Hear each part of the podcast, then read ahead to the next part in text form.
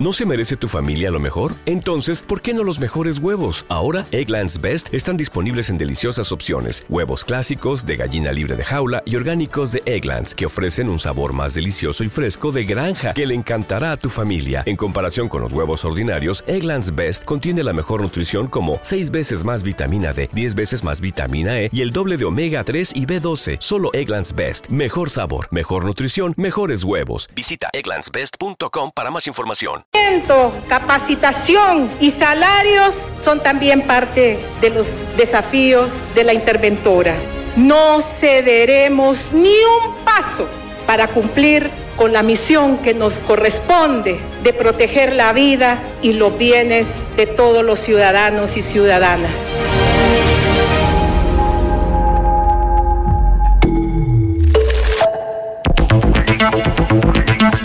Infórmese a diario de lo que acontece en el Poder Judicial a través de nuestra plataforma informativa en Facebook, Twitter, YouTube, Flickr, iBooks y de nuestras transmisiones en directo por Periscope.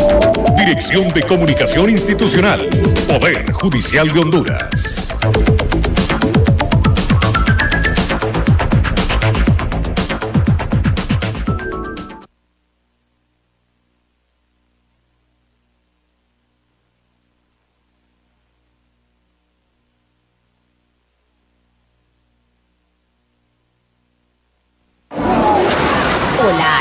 ¿Qué tal va todo? Como siempre, María, tratando de salir de los problemas. Me enteré de lo que le pasó a su marido. Sí, por unos problemas está preso y encima ni dinero tengo. Estuve escuchando que existe un lugar en donde le ofrecen ayuda por medio de un defensor público de manera gratis, porque dicen que todo ciudadano tiene derecho a la defensa. Eso es lo que necesito, pero no estoy segura. Los abogados siempre le cobran a uno por cualquier cosita. Y como le dije, yo no tengo dinero. Pero solo los abogados privados. Ellos no, porque son la defensa pública, una dependencia del Poder Judicial y están para ayudarle si no tiene recursos. Nada le cuesta averiguar. Llámenos al 2275-7861 o al 2275-7854 o venga a la sede principal de la Defensa Pública en el Centro Integrado de Servicios Judiciales Múltiples, contigua a Chiminique, en donde le brindaremos asistencia legal gratuita. Defensa Pública. Sin justicia no hay democracia y sin defensa pública no hay justicia. Poder Judicial de Honduras. El equipo de información y prensa del Poder Judicial de Honduras se prepara con un solo objetivo, brindar la información de primera mano, procesada con responsabilidad y objetividad, para que usted se entere de lo más relevante e importante acontecido en el Poder Judicial de Honduras. Panorama Judicial, el informativo oficial del Poder Judicial de Honduras.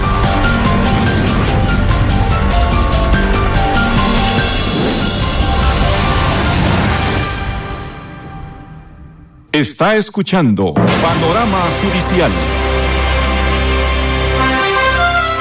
Continuamos informando a las 11 de la mañana con 21 minutos a través de RNH y Radio Justicia HN.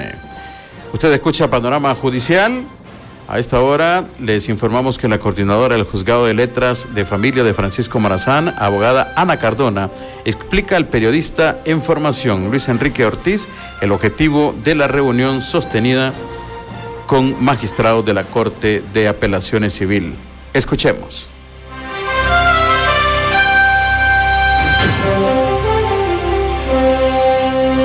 Buenas tardes, compañeros y radioescuchas de Panorama Judicial. Me acompaña en este momento la abogada Ana Cardona, coordinadora del Juzgado de Familia de Francisco Morazán. Abogada, ustedes se han reunido con la Corte de Apelaciones de lo Civil. ¿Cuáles son los beneficios? Previamente los voy a saludar a todos y los invito siempre a escuchar este programa que mantiene informado a la población en temas de interés nacional y que tienen que ver con el acceso a la justicia. Sí, efectivamente nos reunimos con la Corte Primera de Apelaciones en aras de fortalecernos como juzgado en el sentido de exponerle las necesidades que teníamos, entre ellas firmas de recibo, los problemas que se venían suscitando con estos y asimismo las soluciones de los mismos, eh, lo que era la distribución de carga, el número de expedientes que hasta el momento está conociendo juzgados de familia con la estadística hasta lo que va del año y asimismo las diferentes plazas vacantes que tenemos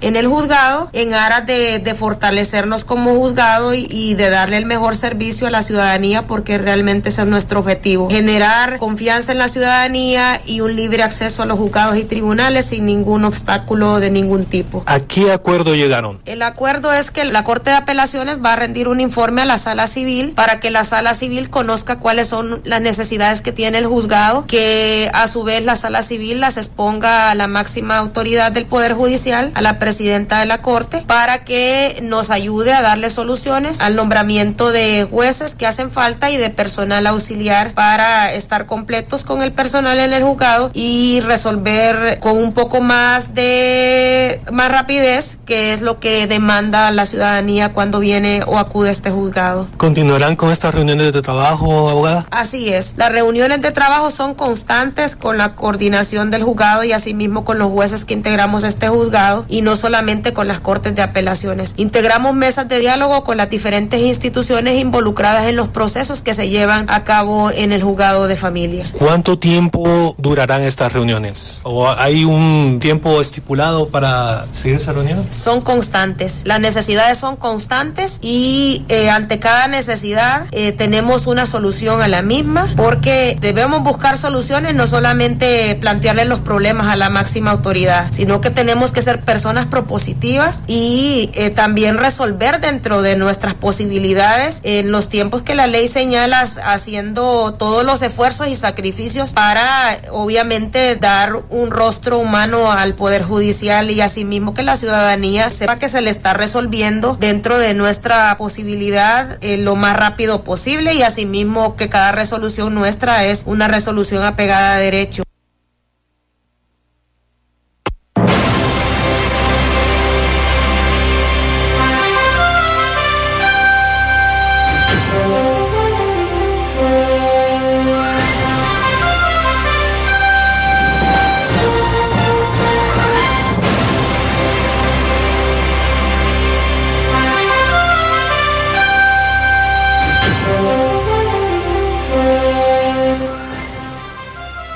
Son las 11 con 25 minutos en Panorama Judicial y Scarlett Payet ha conversado con la magistrada Isbela Bustillo sobre aspectos personales y profesionales. Escuchemos.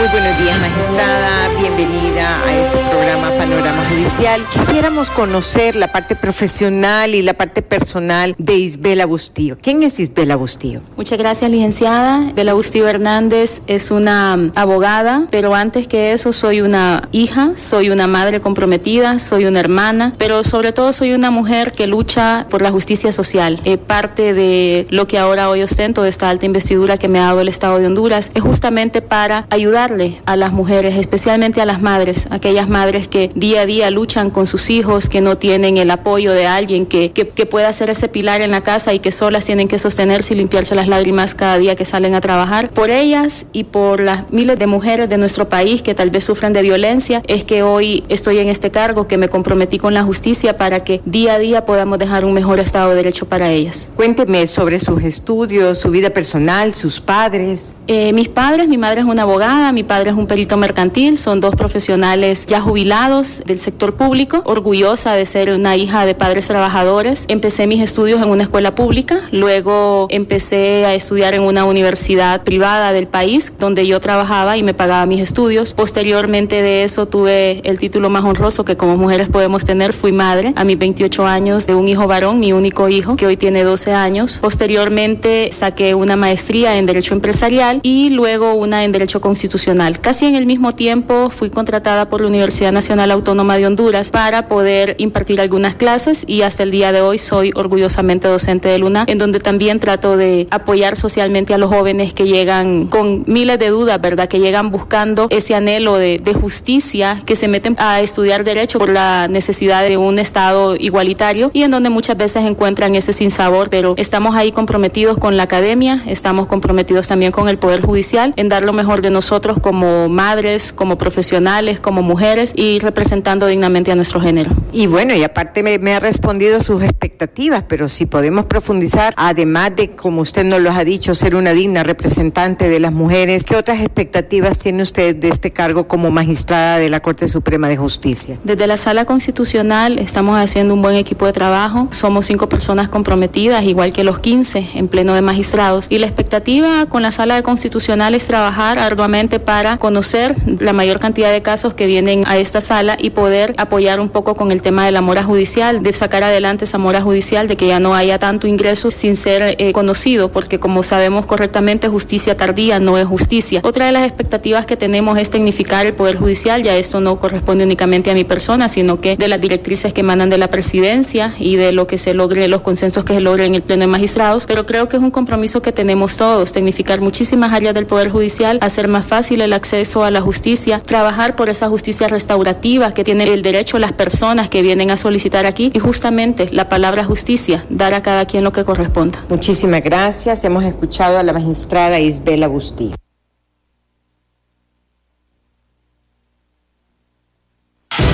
Las resoluciones, fallos, citaciones y sentencias. A continuación en Panorama Judicial. En el siguiente reporte desde los tribunales de justicia. El periodista Ruy Gabriel Barahona desde San Pedro Sula con el informe de lo más relevante acontecido esta semana en juzgados y tribunales. Muy buenos días, Ruy Gabriel Barahona. Buenos días, estimados compañeros. Desde San Pedro Sula, nuestro saludo en el Día del Periodista también para Scarlett, Noemí y Rafael, acá desde el Palacio de Justicia. En este resumen judicial les informamos que desde la Corte de Apelaciones de lo Penal de la Sección Judicial de San Pedro Sula, en nombre del Estado de Honduras, por unanimidad de votos, resolvió declarar sin lugar el recurso de apelación interpuesto por la defensa privada y confirmó el auto de formal procesamiento de fecha 23 de octubre del año 2022, que consiste en la medida cautelar de la prisión preventiva contra Carlos Roberto Escobar Mejía, a quien se le supone responsable de la comisión de los delitos de asesinato, tortura y simulación de infracción inexistente en perjuicio de Wilson Ariel Pérez Hernández y la administración de Justicia del Estado de Honduras.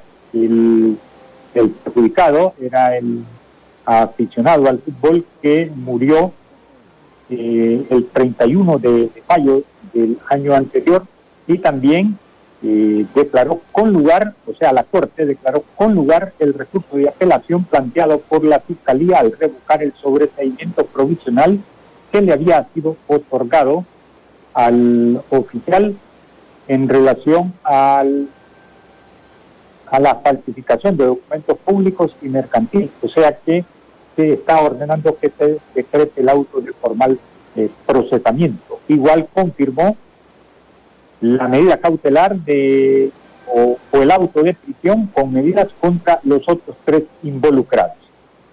Eh, además, en el juzgado de letras penal de la sección judicial de San Pedro Sula, en una audiencia inicial relacionada a un sujeto que en su casa pues atacó a la esposa de un amigo, ya que ella le iba a buscar y le reclamó airadamente, y solo por poner el brazo en el muro de su casa la atacó con un arma blanca tipo machete.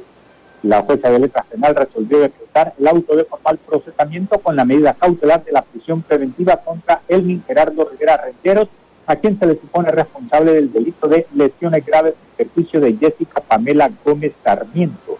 Lesiones graves, o sea, le dio un dedo y por eso se va a enfrentar a una pena de 6 a 8 años de prisión el encausado. Y en el juzgado de letras penal con competencia nacional en materia penal en la audiencia inicial relacionada a la participación criminal en forma organizada de varios individuos que en su momento fueron aprendidos transportando grandes cargamentos de marihuana, la jueza de letras penal con jurisdicción nacional resolvió decretar un sobreseimiento provisional a favor de los 22 imputados que se mantienen privados de libertad. Esto en relación al delito de asociación para delinquir en perjuicio de los derechos fundamentales de la sociedad Estado de Honduras. Ellos ya han sido condenados a siete años de prisión por el tráfico eh, de drogas agravado, o sea, llevaban grandes cantidades de marihuana en diferentes compartimientos, igual de diferentes tipos de vehículos. Hasta aquí el informe desde el Palacio de Justicia para Panorama Judicial.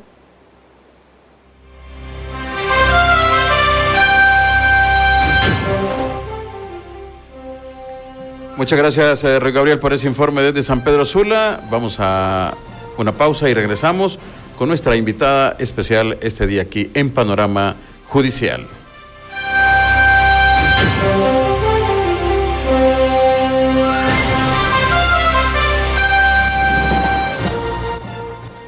La actividad judicial al día en su programa Panorama Judicial. FM, Radio Nacional de Honduras. El Poder Judicial, consciente de la importancia que representa para la ciudadanía en la aplicación de justicia, cuenta en su estructura orgánica con la Dirección Nacional de la Defensa Pública para prestar asistencia a los usuarios de bajos recursos y que no pueden pagar un apoderado legal para que los represente en los diferentes juzgados del país. Visítenos en cualquiera de nuestras sedes regionales ubicadas en Tegucigalpa, San Pedro Sula, La Ceiba y Copán. También puede hacerlo a través de la página web del Poder Judicial, www.poderjudicial.gov.hr. O si prefiere, por medio de nuestras líneas de atención al usuario 2275-7861 y 2275-7854. Dirección de Comunicación Institucional, Poder Judicial de Honduras.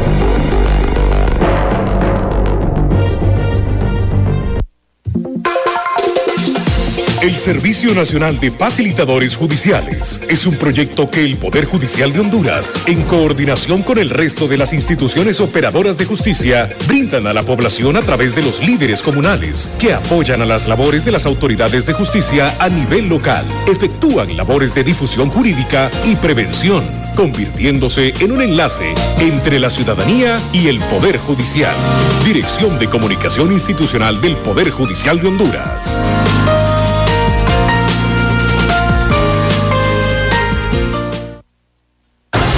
El equipo de información y prensa del Poder Judicial de Honduras se prepara con un solo objetivo, brindar la información de primera mano, procesada con responsabilidad y objetividad, para que usted se entere de lo más relevante e importante acontecido en el Poder Judicial de Honduras.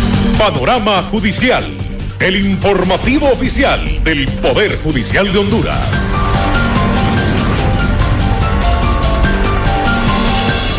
Está escuchando Panorama Judicial. La voz de la nación.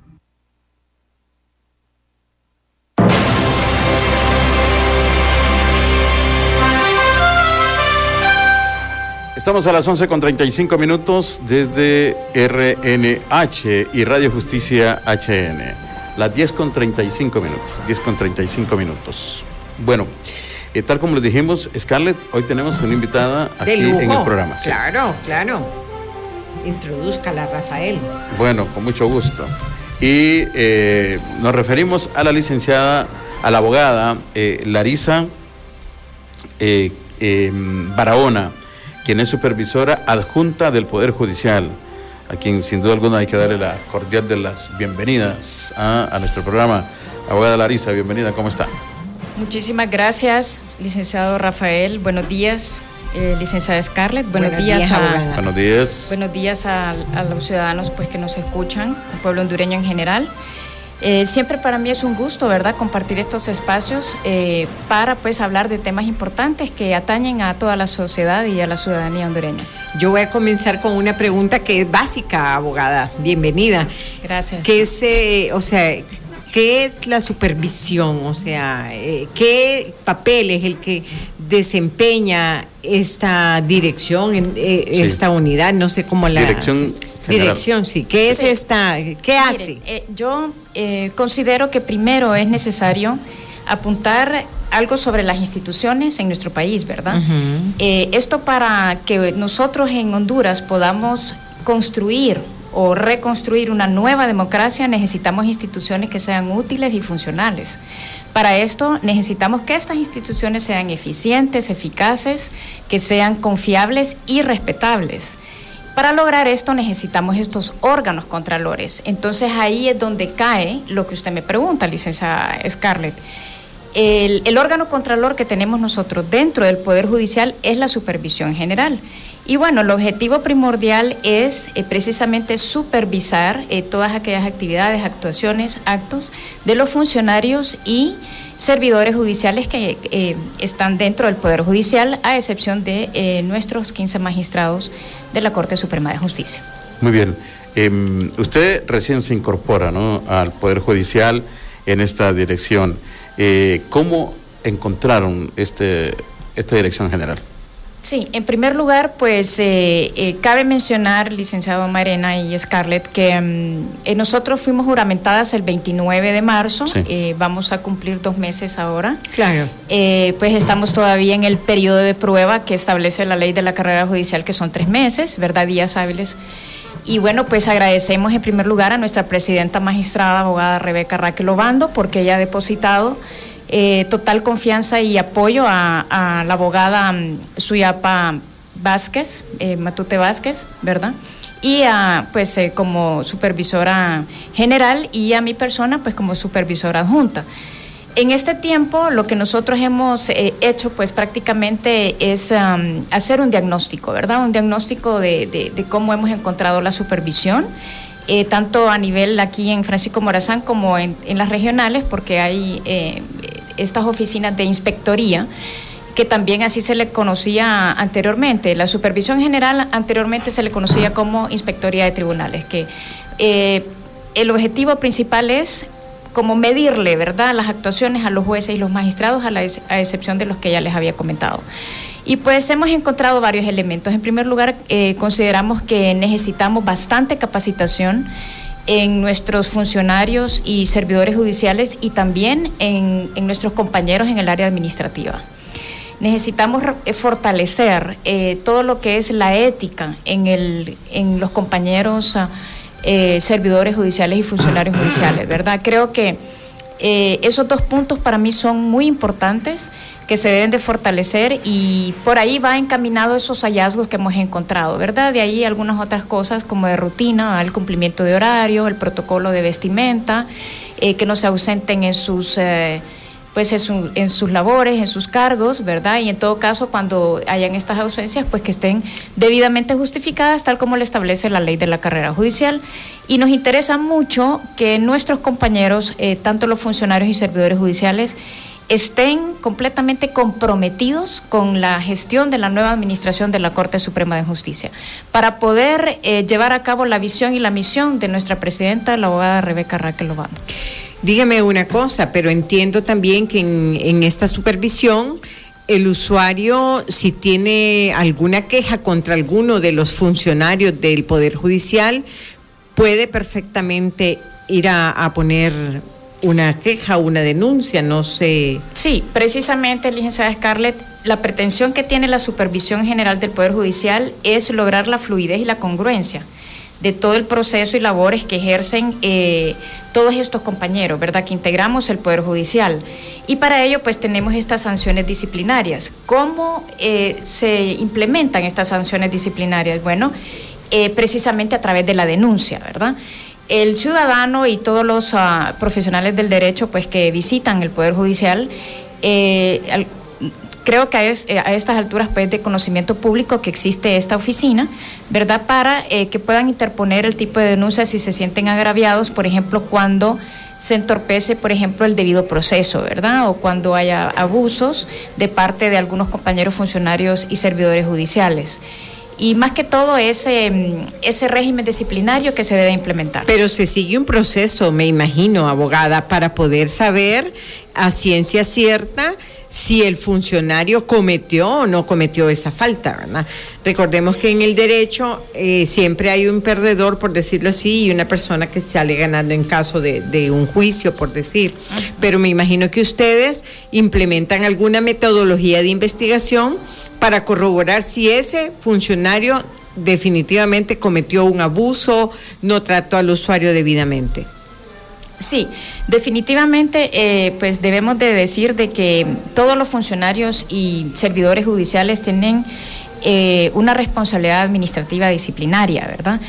Eh, pero la supervisión general tiene mm, estas facultades para aplicar estas sanciones disciplinarias, pero siempre cumpliendo con el irrestricto eh, respeto al principio de, inocen- de inocencia, el derecho de defensa y la prohibición del doble juzgamiento. Entonces, respetando estos principios y sometiéndonos al principio de legalidad y a todas las leyes que nos regulan, eh, nosotros llevamos así el proceso de investigación, ¿verdad? Y a nosotros nos corresponde eh, la carga de la prueba porque eh, estamos haciendo esa investigación en contra de una persona, en este caso los eh, servidores y funcionarios judiciales, cuando se les presenta este tipo de denuncia, ¿verdad? Entonces, una vez que ya se han hecho todas las diligencias útiles y necesarias y se pueda comprobar que hubo mérito o no para aplicar una sanción al, compañero funcionario servidor judicial. Es decir, aquí todos estamos, eh, ninguno está exento, mejor dicho, de que sea denunciado. Aquí Claro, todos estamos hasta claro. nosotros como supervisores generales y adjunta, ¿verdad?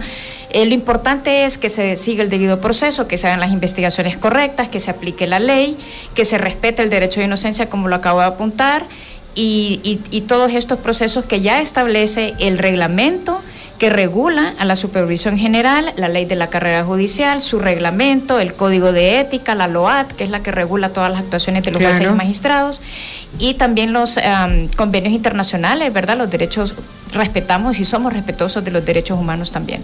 Entonces creo que todo eso eh, está encaminado a que se haga una buena investigación.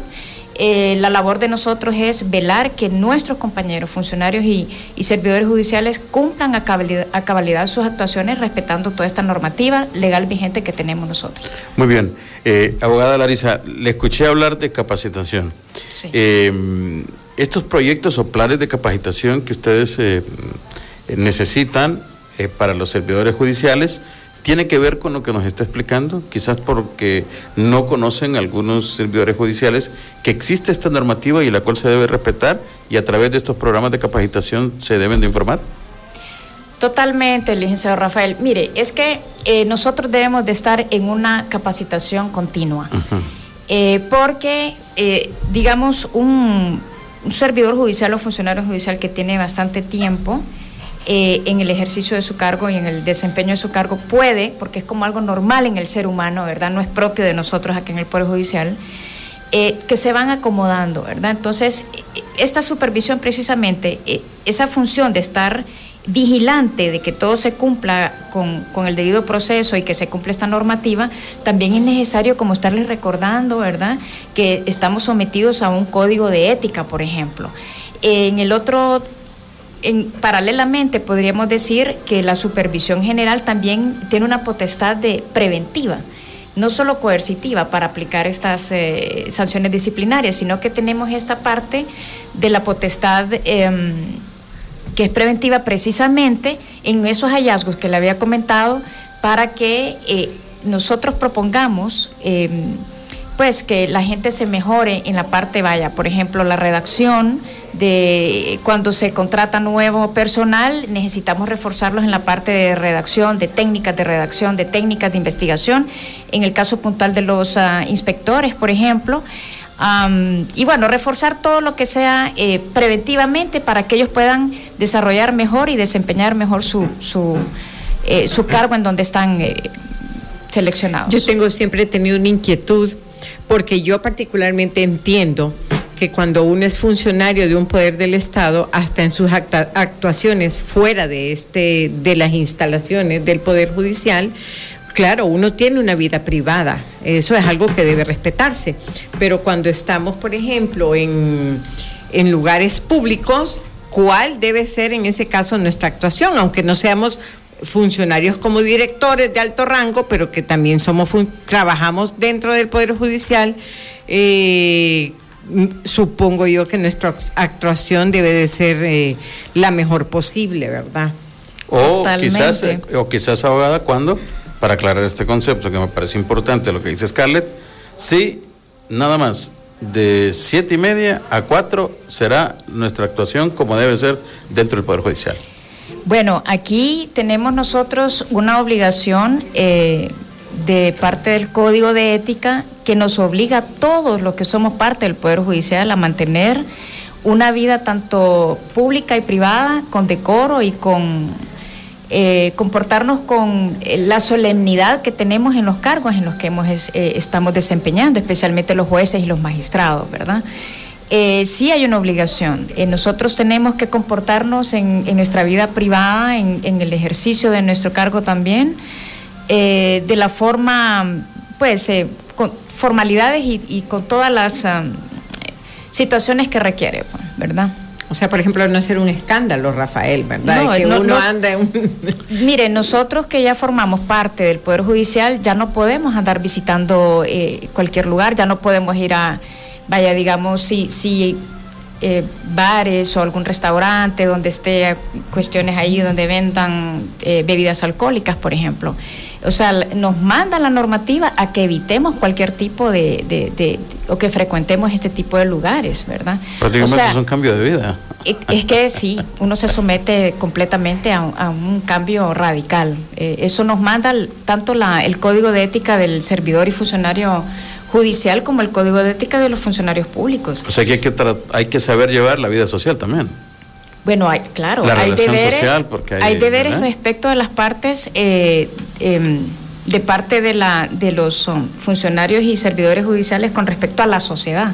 Entonces, lo que decía la licencia de Scarlett, que tenía esa duda, ya la duda está eh, claro. Esclarecida, ¿verdad? Porque hay deberes que tenemos frente a la sociedad y más que todos los magistrados y los, um, y los jueces. Por ejemplo, mira, a mí me llama la atención una que dice desarrollar una vida familiar sin escándalos ni actuaciones que exhiban públicamente los problemas que puedan existir en su hogar, conduciéndose siempre como un esposo, un padre, un amigo y un ciudadano ejemplar. Entonces, o sea, es una situación que compromete y que obliga y que debe de haber una gran convicción para ser parte y formar parte del Poder Judicial y poder llevar una vida conforme a lo que nos exige este código de ética. Bueno, pero es que no pase, porque todas las personas tenemos conflictos internos en nuestros hogares, entonces no debe pasar de esas cuatro paredes, ¿verdad? Yo siempre he sido de ese criterio de que donde uno esté, no importa, uno debe conducirse de la manera más correcta, ¿verdad? No llevar esta doble moral definitivamente, y eso yo siempre lo he tenido por regla. Yo llevo mi vida normal, pero igual tengo mi vida familiar bueno, usted tocó un punto muy importante, licencia Scarlett. Eso se, llama integridad. La integridad es hacer, siempre hacer lo correcto, aunque nadie nos esté viendo. Porque eh, honestidad y integridad no es lo mismo, ¿verdad?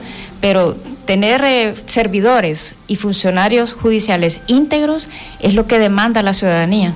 Eso es lo que demandó la ciudadanía en las calles y eso es la visión y la misión de nuestra presidenta, la abogada Rebeca. Claro. Y ahora, abogada, eh, con relación a este diagnóstico que hasta ahora llevan, eh, y hablando de demora, ¿cómo está el de... Eh, bueno, recuerden que cuando nosotros nos nombraron habían dos meses como que estaban acéfalos en los cargos, porque eh, las personas que estaban anteriormente nombradas en esos cargos pues pasaron a ser ahora magistradas de la Corte Suprema de Justicia. Entonces sí tenemos ahí una, una situación, ¿verdad?, que estamos eh, tratando de sacar adelante con la abogada Suyapa. Pero bueno, es que la denuncia acá, eh, precisamente en Tegucigalpa, es fuerte, el licenciado Rafael Meren. Aquí hay al menos, imagínese, preventivas son 220 al mes, ¿verdad? Pero hay una denuncias que reciben. Denuncias, pero estas son preventivas. Las preventivas son, por ejemplo, que se pueden resolver, que se denuncia una situación en el acto, ¿verdad? Y que se puede resolver en el momento, ¿verdad? Como, por ejemplo, vaya, cuando yo estaba en el ejercicio de la profesión, eh, tal vez este, iba a buscar un expediente para revisarlo y no, no, no estaba en, el, en la secretaría o en el archivo, ¿verdad? Y bueno, iba otra vez, nosotros eh, como profesionales del derecho podemos anotarnos en un libro que, te- que manejan todos los juzgados Claro, para anotar ahí la visita, la hora y todo, para acreditar de que se fue a hacer la diligencia tanto para nuestro cliente como para la firma y, y para dejar constancia en caso como por ejemplo que no aparece el expediente y nosotros acreditamos, mire, he venido como, como 20 veces y el expediente dónde está, me lo tienen escondido, los perdieron, ¿qué hicieron con el expediente? Entonces ahí se va uno a la supervisión y le dice, mire, aquí en este juzgado no me prestan el expediente, no sé qué pasa. Entonces ya se moviliza el inspector de turno o el inspector que se determine y van a ver y mm, tal vez lo tenía empapelado, tal vez por la carga laboral, qué sé yo. Entonces ahí nomás no, mire, aquí está. Y ya ahí resolvió- resolvimos el problema. Claro. Esa es una preventiva, por ejemplo, lo que se me ocurre en el momento, ¿verdad? Y hay otras situaciones que se dan que eh, los compañeros eh, profesionales del derecho van a hacer bastantes denuncias y tal vez el tema es meramente jurisdiccional, ¿verdad? Eh, recordemos que nosotros en el proceso tenemos eh, aquellos recursos en los cuales podemos impugnar, ¿verdad? Una sentencia o el fallo que, que determine el juez y podemos utilizar los recursos ordinarios y extraordinarios. Entonces hay algunas personas que no los utilizan, sino que se van directamente a la supervisión y ahí pues nos eleva la carga de trabajo porque hay que revisar, hay que admitir, ¿verdad? Si, si está contemplada en, el- en las causales donde se puede admitir la denuncia y se le da el trámite y después miramos de que no, esto es meramente jurisdiccional y todo eso lleva su tiempo eh, y todo eso lleva su proceso, entonces Claro. ahí se va llenando uno de carga. Dígame una cosa, su radio de acción, o sea, ¿están en todos los departamentos? Estamos a nivel nacional, licenciada Scarlett. Aquí en Tegucigalpa eh, son, son 14 inspectores, ¿verdad? Que están, eh, a ver, aquí en el Poder Judicial, la sede principal, está, eh, tenemos otro compañero en, en- abarca el juzgado de la niñez y de inquilinato, en lo penal, en Contraloría y en, la, en lo civil. Ahí están repartidos estos eh, 14 compañeros inspectores, ¿verdad? Regionales tenemos 16 y a nivel nacional somos 37, con eh, la supervisora general y, y- y su servidora. ¿Son pocos? Definitivamente somos, somos pocos. Eh, nosotros estamos trabajando en una propuesta para nuestra presidenta y para la Corte Total, la Corte Suprema de Justicia, todos los magistrados, para eh, poder eh, ampliar más, ¿verdad? Una como yo les denomino una nueva generación de inspectores, ¿verdad? Para que sean bien capacitados y también fortalecer los que ya están. Claro. ¿Verdad? Y poder hacer un gran equipo y poder eh, apoyar en la gestión de esta nueva corte. hay, un, hay un aspecto, eh, perdón Scarlett, eh, eh, abogada Larisa, hay un aspecto que eh, se experimenta en todas las empresas y no digamos en las instituciones del Estado. Que de repente yo lo voy a denunciar a usted porque me cae mal. y me invento alguna cosa. Sí. Eh, inspectoría, bueno, eh, ¿están eh, preparados para este tipo de cosas? Para saber evaluar este tipo de situaciones. y- Claro. Porque al final hay gente que lo hace solo por marcarle, por mancharle su hoja de vida. Sí. Bueno, eh, eso es ¿Qué así. valor el de esa persona llegar a eso? No, verdad? no, pero existe. Lamentablemente, pues eh, es una situación que pasa, Sí. que pasa en todas las instituciones del, del- del- del Estado, ¿verdad? No solo propiamente en el Poder Judicial. Eh, recordemos, el licenciado Rafael Mairena, y esto es importante eh, enfatizar, ¿verdad? Venimos nosotros de, un- de apenas tenemos cuánto, un año y no sé cuántos Sí. meses de, de un nuevo gobierno, ¿verdad? Entonces, hay eh, también factores externos Sí. que pueden eh, inducir también o influir o incidir en este tipo de comportamientos de algunas personas. ¿verdad? Entonces, lo que usted dice, vaya, la polarización, lo que usted dice de que alguien vaya y denuncie porque me cayó mal, pues ahí incide la parte de la polarización de la sociedad. Eh, puede ser un elemento, el otro pues simple y sencillamente porque el fallo no, no le parece, entonces bueno, por lo menos que quede ahí registrado el nombre de esta persona, ¿verdad? Sí se da ese tipo de situaciones, pero precisamente los inspectores que tenemos eh, hemos evaluado que son personas que tienen ya una experiencia en el campo, eh, manejan eh, muy bien eh, todos los criterios y, el, y, la normativa. Al menos aquí en Tegucigalpa yo puedo dar fe de que mm, eh, están eh, desempeñándose muy bien en el cargo y pueden hacer ese tipo de análisis para determinar de que es una denuncia que, que, no procede, ¿verdad? Sin mérito. Correcto. Bueno, pero eh, aquí debería ser en, en defensa también, porque digamos si yo porque Scarlett, eh, X o Y razón, la voy a denunciar, que al final queda sin, eh, ¿cómo se llama? Sin valor. Sin mérito. Sin mérito, Sin mérito. la denuncia, yo creo que debe tener una sanción también, porque eso puede ser un falso, puede ser una... eh, Pero bueno, como- eso sería eh, una falsa denuncia, Ajá. así se conoce. Entonces yo, te- yo debería tener una sanción por andar haciendo cosas incorrectas, porque eso es algo incorrecto. sí. Entonces me parece que yo debo ser sancionado también si no justifico al final por qué denuncié a Scarlett. Y ustedes me dicen, no, Mayrena, esto no tiene ningún valor, ningún efecto, por lo tanto será sancionado por andar haciendo este tipo de actos incorrectos. Entonces me parece que debería de haber algo también, porque si no, entonces yo me voy a dedicar a eso, andarle manchando las hojas de vida a todo el mundo. Bueno, definitivamente eh, en el transcurso de este tiempo que hemos estado trabajando nosotros, pues sí he encontrado algunos son casos donde eh, alguna persona se denuncian entre sí, Ajá. ¿verdad? Y, y definitivamente se aplica la sanción, La sanción. Lo que pasa es que ya no podemos exteriorizar eh, Claro. puntualmente, pero Sí, sí. pero sí se da. Sí, y sí. así como usted lo está, lo está comentando, así se está practicando. O sea, aquí el, el objetivo es que el Poder Judicial tenga un nuevo rostro, un- una, es decir, que la ciudadanía esté confiada y segura de que el- la tutela judicial va a estar eh, cumpliendo a cabalidad con el principio de legalidad y sometiéndose a la Constitución, al- a la normativa de mm, los las convenciones eh, internacionales y todo para mejorar la justicia y la impartición de justicia en nuestro país. Y esto se debe de, de publicar, ¿no? Debemos de hacerle hincapié a los compañeros del Poder Judicial que este tipo de acciones que no estén debidamente comprobados contrae una sanción. Claro. Para evitar eso, porque le digo, hay- gente que tiene tan poco que hacer. Precisamente las capacitaciones van en, función a ello. Claro. Porque, Sí. mire, aquí tenemos otro problema también, y esto es un problema en la sociedad.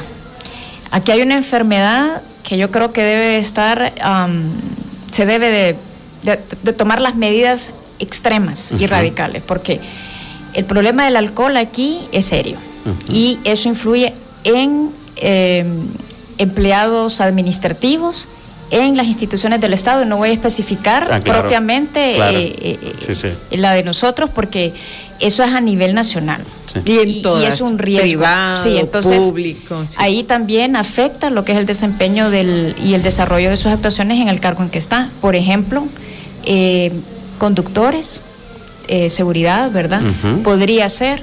Y bueno, en general, ese es un problema de la sociedad. Bueno, abogada, le agradecemos que nos haya, mire qué, qué bien, ¿no? Que salió esta Ah, nota informativa porque ha sido enriquecedora realmente, sobre todo para los servidores judiciales que se den cuenta de que esta dirección de supervisión general, pues realmente estará pendiente de todos nosotros. Le agradecemos que nos haya acompañado. abogada. Muchísimas gracias, abogada. Muy interesante y muy importante sobre todo.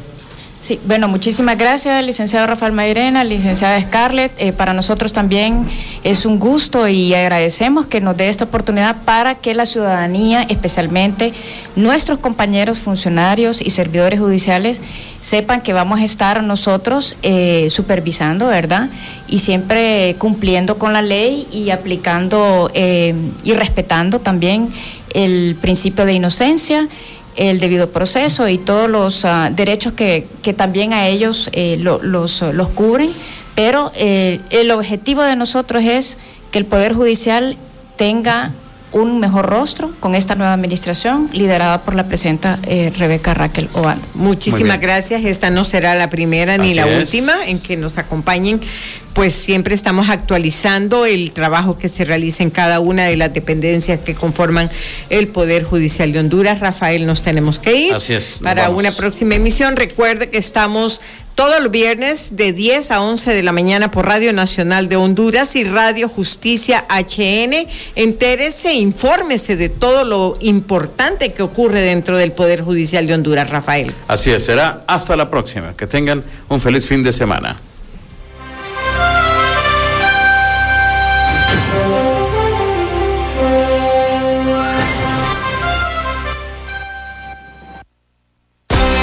Usted escuchó Panorama Judicial.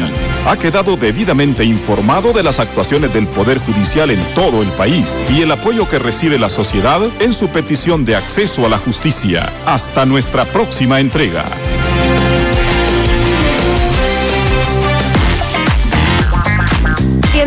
.3 FM, Francisco Morazán, RNH, la radio pública de Honduras.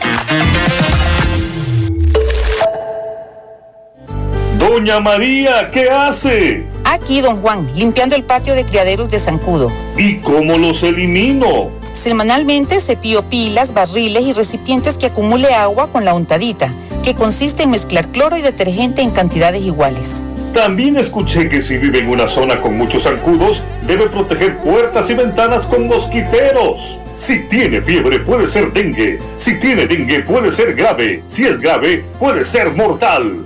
Este es un mensaje de la Secretaría de Salud y OPS, OMS. Si energía quieres ahorrar, estos consejos debes practicar. Sustituye los focos comunes y lámparas fluorescentes por focos y lámparas ahorradoras de bajo consumo. Estos te darán el mismo nivel de iluminación, duran 10 veces más y consumen 4 veces menos energía. Ahorremos todos. Este es un mensaje de Radio Nacional de Honduras. ¿Está enfermo de malaria? ¿Quiere curarse?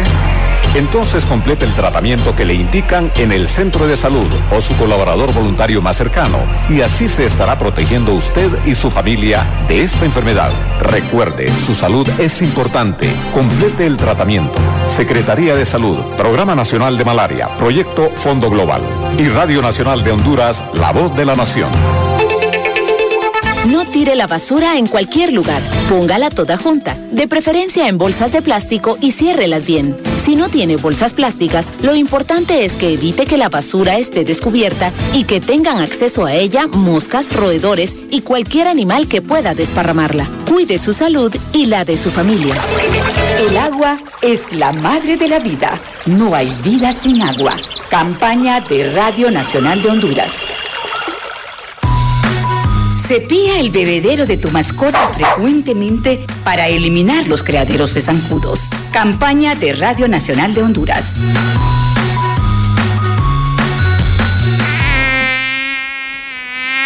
Dengue. Informarnos para prevenir. El mosquito que transmite el dengue vive en el agua clara que parece limpia y se junta en las gomas, los tachos, los aljibes, cacharros, chapas acanaladas que juntan agua, tanques de agua sin tapa y floreros. El mosquito que transmite el dengue no vive en aguas turbias, marrones u oscuras y pica solamente de día, matando al mosquito o sencillamente impidiendo su reproducción se acaba el contagio de la enfermedad. Ante cualquier duda o síntoma de la enfermedad, dirigirse al centro de salud más cercano a su barrio.